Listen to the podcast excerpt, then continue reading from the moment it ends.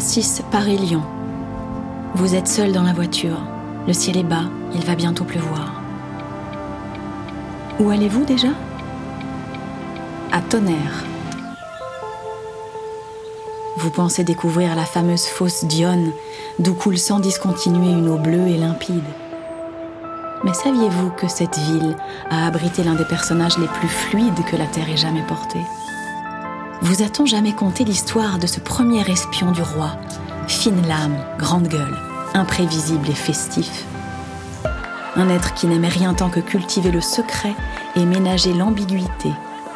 L'histoire d'un chevalier ou d'une chevalière, ou peut-être des deux à la fois.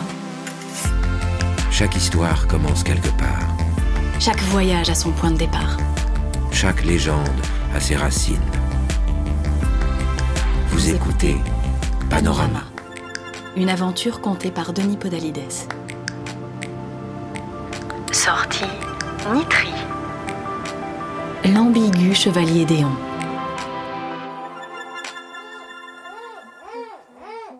Le mystère commence à sa naissance à Tonnerre dans l'Yonne. Dans ses mémoires, il est écrit que le médecin qui le met au monde ne saurait dire si c'est une fille ou un garçon. Sans doute est-ce pour cette raison qu'on le prénomme Charles Geneviève. On ne saurait faire plus ambigu.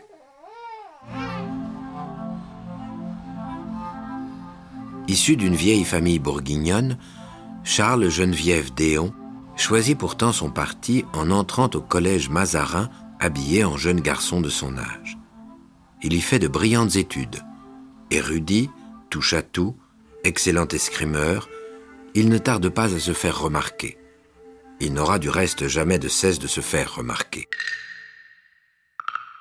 Grâce à de hautes recommandations, Charles Geneviève est bientôt en charge de la censure royale exercée sur les livres d'histoire. À peine plus tard, il est attaché au secret du roi, officine secrète de la couronne, ce cabinet de l'ombre mène la diplomatie parallèle du roi Louis XV.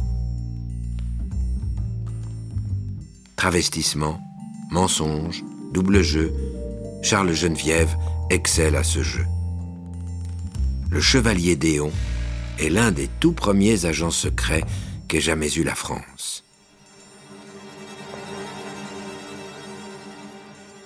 Son premier grand coup d'éclat c'est en Russie qu'il le fait.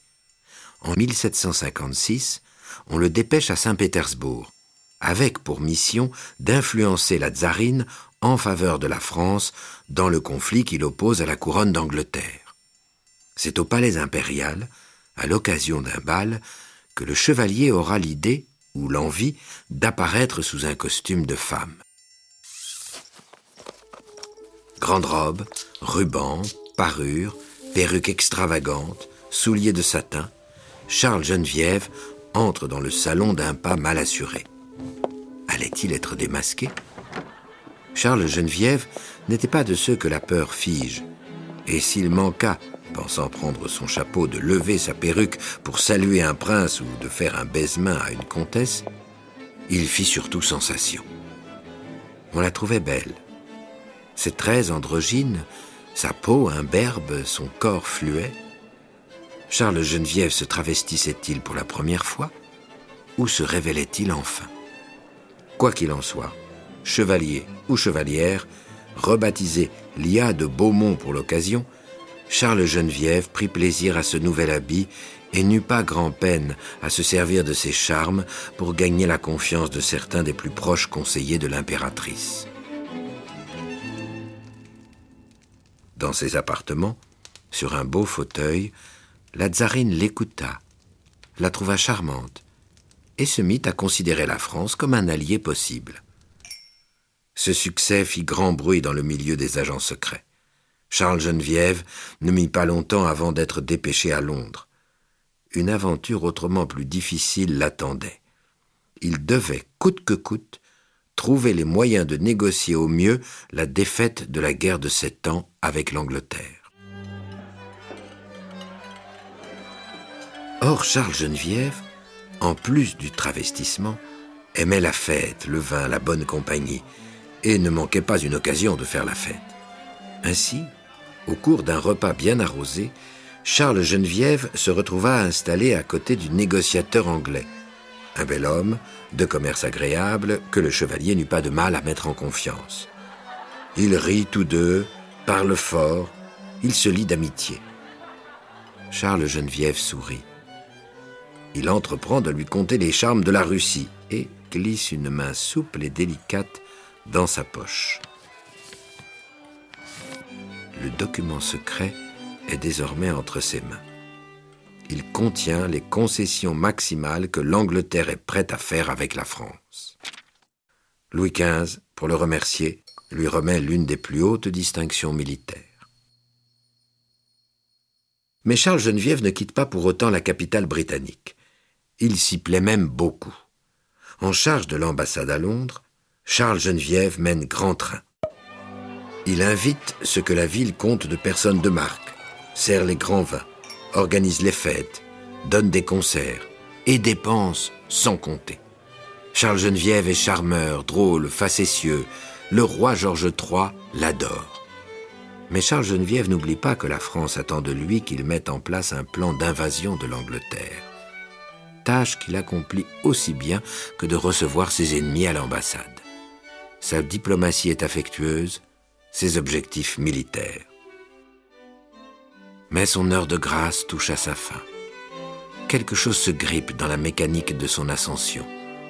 Trop dépensier, trop imprévisible, trop voyant. On décide de lui couper les vivres ce que le chevalier reçoit très mal. Et le conflit s'installe.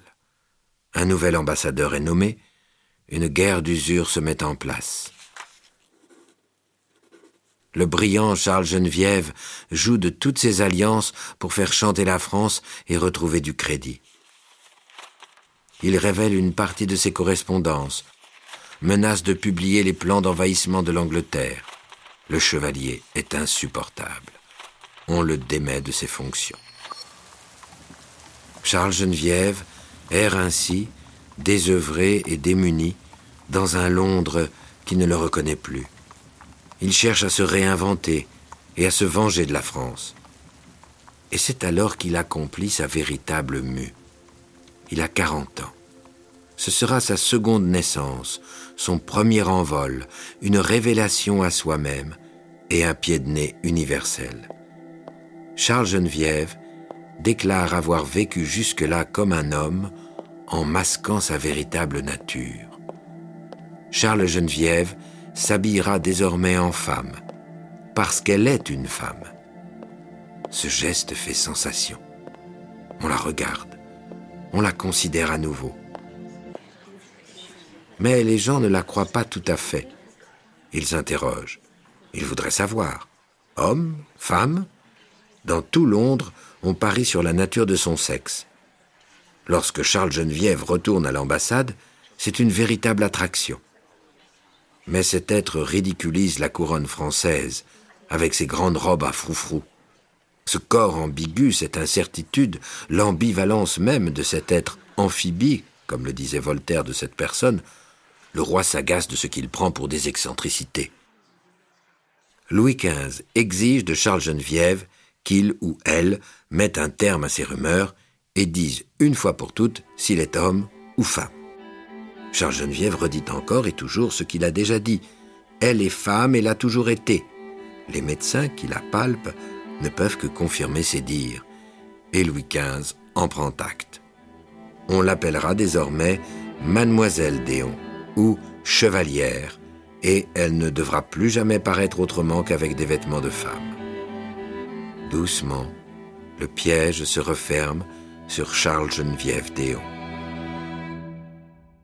Mais la Charles Geneviève Déon n'est pas de nature à se laisser dicter sa loi. Elle s'habille comme elle veut et entend bien le faire savoir.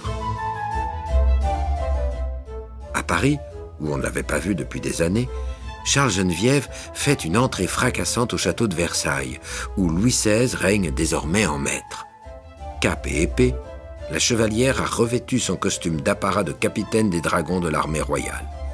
Une bouffonnerie de plus, une provocation insupportable. L'ordonnance, en date du 27 août 1777, donne ordre à mademoiselle Déon de quitter l'uniforme de dragon qu'elle continue à porter et de reprendre les habits de son sexe avec défense de paraître dans le royaume sous d'autres habillements que ceux convenables aux femmes. Dans son malheur, Marie-Antoinette offre à Charles Geneviève une nouvelle tenue confectionnée par Rose Bertin, sa ministre des Modes, et c'est en robe à panier et corset qu'elle se présente à la cour le 23 novembre 1777. Son démon intérieur ne la laisse pourtant pas tranquille. Et lorsque la chevalière apprend qu'une guerre nouvelle se déclare aux États-Unis, elle rêve de traverser l'Atlantique, sabre au bras, et de prêter main forte à Lafayette. Le refus est catégorique, et pour calmer ses ardeurs, Louis XVI la fait mettre en prison. On ne la libérera qu'à condition qu'elle rentre à Tonnerre, dans son domaine familial, avec pour ordre de ne pas quitter la région. Mademoiselle Déon passe là six ans au calme, en tenue qui convient à son sexe, à tenir son potager, à écrire des ouvrages de botanique et à se faire inviter par la plus grande noblesse régionale. Elle rêve d'affréter un navire à son nom, moyennant souscription, pour participer à l'effort de guerre américain. L'entreprise échoue lamentablement. Elle se console en donnant des fêtes et rendant visite. On compose de petits quatrains en son honneur, on fait son portrait, on l'admire, on recherche sa compagnie, on la met en scène dans des scénettes. Charles Geneviève s'amuse, elle s'ennuie aussi, jusqu'à ce que le roi lui accorde le droit de retourner à Londres c'est là, devant un parterre choisi, le 9 avril 1787, que se joue le dernier acte de sa vie.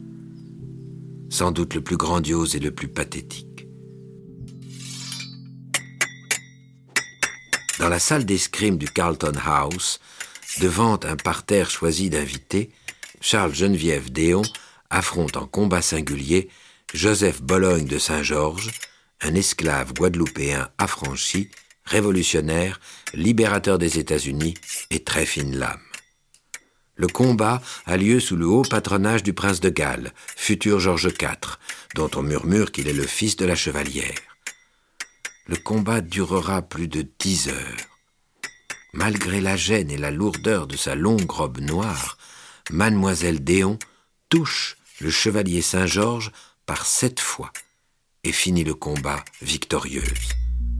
Pendant des semaines, on ne parle que de l'événement, immortalisé par un peintre à la demande du prince de Galles. Pendant un temps, ce succès fait de la chevalière l'attraction des clubs d'escrime, où elle se donne régulièrement en spectacle pour assurer son train de vie. Les salles se remplissent. On s'amuse à apprécier ses talents d'épéiste. Une femme armée, on ne peut rater cela. Mais les années passant, l'effet s'amoindrit. La chevalière est vieille, elle manque ses coups. Lors d'une énième parade dans une salle de boxe de second ordre, mademoiselle Déon finit par se blesser. Elle finit ses jours paralytique et désargentée dans un hospice après avoir été le phare des plus grandes tables d'Europe. Une autopsie réalisée devant un médecin révèle après sa mort que Charles Geneviève était de sexe masculin. On ne lui aura jamais connu d'amant ni de maîtresse. Sa seule joie aura été de se travestir.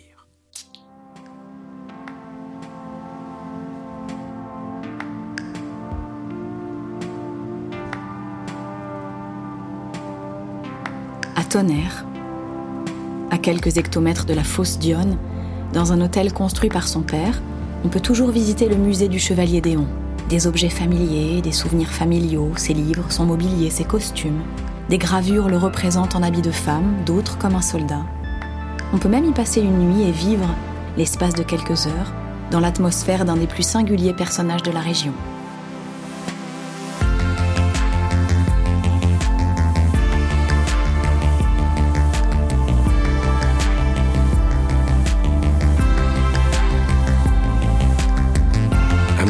Et perdus, chevaliers illustres, créatures fantastiques, Leurs vies légendaires ont marqué les paysages que vous traversez. et laissé leur empreinte dans le cœur des hommes et des femmes qui s'y sont aventurés.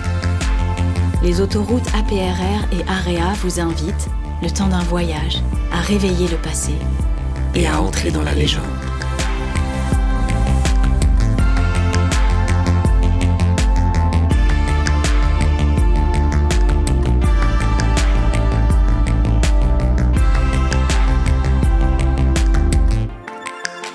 Vous avez écouté Panorama, avec les voix de Denis Podalides de la Comédie Française et Juliette Roudet. Texte Aram Kebabdian.